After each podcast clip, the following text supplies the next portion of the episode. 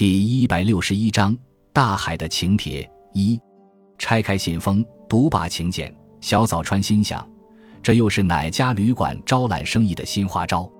但是转瞬间，他又否定了自己的看法。我既非达官显宦，又非豪绅名流，一个海滨新开业的大旅馆，有什么必要来巴结我小早川真彦呢？他三十三岁。不过是一流艺术杂志某某周刊的助理编辑，生活倒也不算清苦，但毕竟不是官大钱多，不能使妻儿老小都怨满狱卒。假如目的只在于恳求周刊替他们吹捧几句，理应对总编辑甚至更高一层的编辑局长进行笼络才是，何苦对三个助理编辑之一的我下这么一份请帖呢？何况东都饭店这个招牌，顾名思义。定有雄资巨富做他的后盾，为何不排场一些，花一笔钱，光明正大的在刊物上登登广告呢？请帖并非印刷，而是手书，字迹娟秀，体力严整，看来出于女人手笔，实在冒昧的很。我诚心诚意的想邀请您，所以才寄给您这份请帖。坦率的说，我想邀您去伊豆东海岸的河津之滨。在新开业的东都合金旅馆贵宾室，与您共度欢乐的一夜。望您八月一日星期六下午五时前屈驾光临，殷切盼望之至。届时请向旅店账房示函为证，另附上旅费，请笑纳。这便是请帖的全部内容。另外，信封里附有一万元的两张钞票。给了两万元作为去伊豆东海岸河津之滨的车费，可见连汽车费的价钱全都计算好了。发信人的名字没有写在前边，落款是个海字，因此只知道东道主是大海。这可怎么办？小早川真彦犹豫不决了。假如这不是旅馆招来顾客的新花招，那么是谁又为了什么发来如此的请帖呢？真是既叫人心神不安，又十分耐人寻味。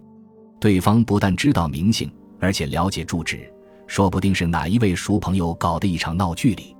小早川真彦决心应邀一行，其理由有三：首先，收了两万元的现款已经无处退回，假如谢绝赴约，岂不是私吞两万元不义之财？看来不按约花掉这两万元，总是要惴惴不安的。另一个理由是，作为一个男人，这委实是一件风流韵事。东道主大约是个女人，不是说了吗？要在这夏日的海滨，在那新建旅馆的贵宾室共度欢乐的一夜。他一方面不相信现实生活中会有这样的好事，另一方面却又巴不得真的能有这样一场巫山云雨之梦才好。第三个理由是新闻工作者的好奇心。特别是在专门登载惊人消息的周刊工作的久了，连对自己身边发生的事情都惯于猜疑和猎奇，动辄发问：“嗯，有问题吧？”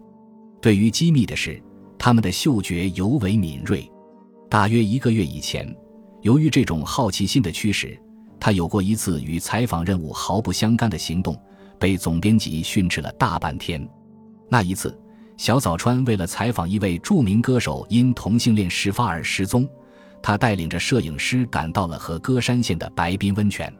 他们住在望归庄旅馆，那里大海碧波，尽收眼底。据说那歌手住在白滨，但是一查却踏无踪影。那一天，小早川和摄影师在房间里痛饮到深夜，凌晨两点左右，忽然窗外人声嘈杂。他们住在二楼，凭窗张望，地面上的事一目了然。那里是混凝土的步行道，通宵亮着的路灯把周围的情形照耀得如同白昼。是一位身穿西服的年轻姑娘躺在地面，好像粘在水泥地上了。几名守门人和佣人正围在那里乱作一团。说时迟，那时快，小早川早已奔出了房间，旅馆的正门已经关了。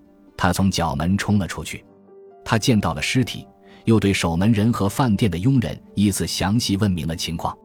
死去的人是住在望归庄五百一十五号房间的旅客，名叫九流米玲子，现年二十五岁。他留在五百一十五号房间的手提包里有三封遗书，一封写给爹娘，一封写给正在外国旅行的姐姐，一封写给本单位的领导人。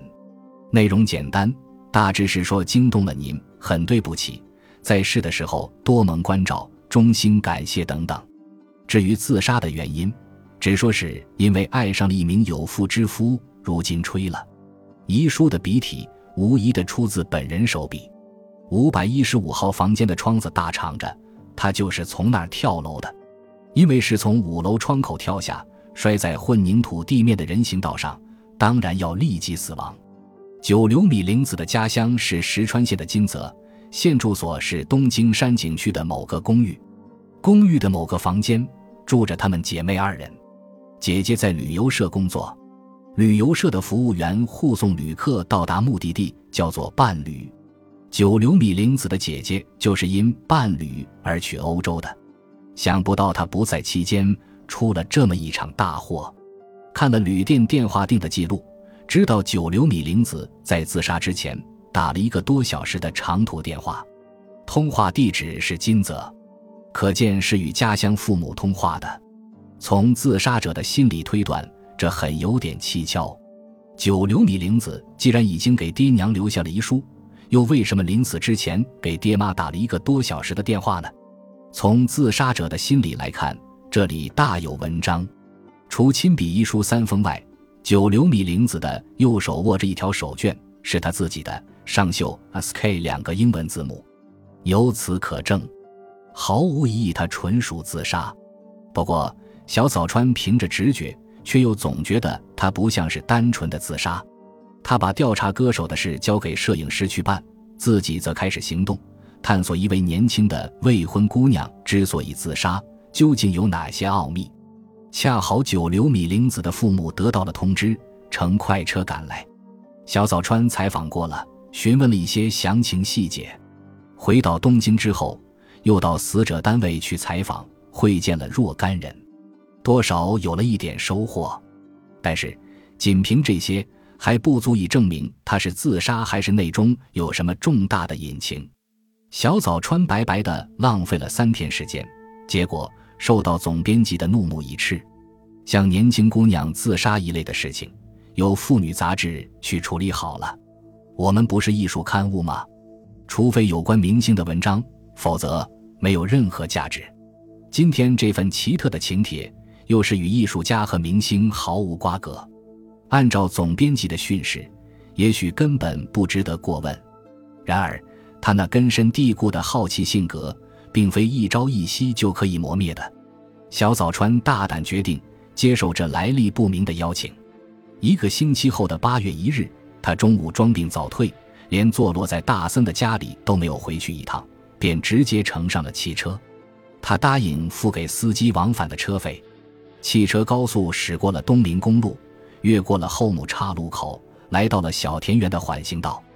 因为是个星期六的下午，通过有信号的地方，车辆一定要堵塞，便改道从小田园经由香根的收费马路，跨上伊豆的游览大道，笔直飞下远历山的山冈，直奔伊东市的南方。由于司机们开的自用汽车蜂拥而至，沿海的收费马路也很难飞跃。好一个晴朗的天，阳光多么明媚！坐在有冷风装备的汽车里，令人十分快活。蓝蓝的大海，晶莹一片，叫人不敢相信还有什么海上公害。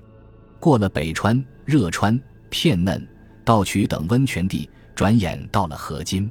河津是天成温泉村的大门。房屋傍山林立，闪烁着红蓝两色的屋顶，这是个令人神往的城镇。丘陵披着满身碧绿，宛如大海波涛，缓缓起伏，伸向海滨。刚刚建成的七层大楼——东都合金旅馆，就在丘陵的腹部，露出奶油色的身姿。在这家旅馆里候客的将是何许人也？究竟是谁？又是为了什么邀我到这样的地方来呢？想着想着，小早川不由得一阵紧张。二，在账房，小早川交出了那份请帖。负责人盛情的寒暄，呼喊着佣人。他那过分殷勤的样子，反倒引起了小早川的戒心。这位东道主想必是一个了不起的大人物，但小早川对这样的大人物却丈二和尚摸不着头脑。宽阔的大厅里，成对成双，不少人带着家眷。热带鱼的玻璃缸前，孩子们挤挤压压。小早川一面跟着茶房走过电梯，一面心里想：看这番光景，这里倒不像埋藏着什么危机，也不像设下了什么圈套。他们在五楼下了电梯，走在铺着天蓝色绒毯的走廊上，拐了几个弯，来到走廊尽头，有一扇笨重的门，门上标有“贵宾室”三个大字。茶房只敲了两下，便连忙退去了。小早川犹豫了一会儿，才握紧了门环。约定的是五点，已经过了半个小时，东道主一定是正在屋里等候着里。小早川拉开了门，他还没有对屋里扫上一眼。便赶紧先关好门，然后才慢腾腾地转过身来。小早川非常惊慌，竟有四张脸，目光一齐向他射来。原以为东道主只是一位，不成想在这个接待贵宾的宽阔客厅里，竟有男女四名，而且全都默不作声，没有半点笑容。这个宽阔的客厅足有五十平方米，各种摆设应有尽有，地上铺着绒毯，墙上悬挂着油画。显得十分阔气。右扇门的里边是寝室，左边是日本式的房间，隐约可见化妆室的一角。正面玻璃窗外是阳台，前面是一望无际的大海，远眺大岛，近得似乎一球可及。感谢您的收听，喜欢别忘了订阅加关注，主页有更多精彩内容。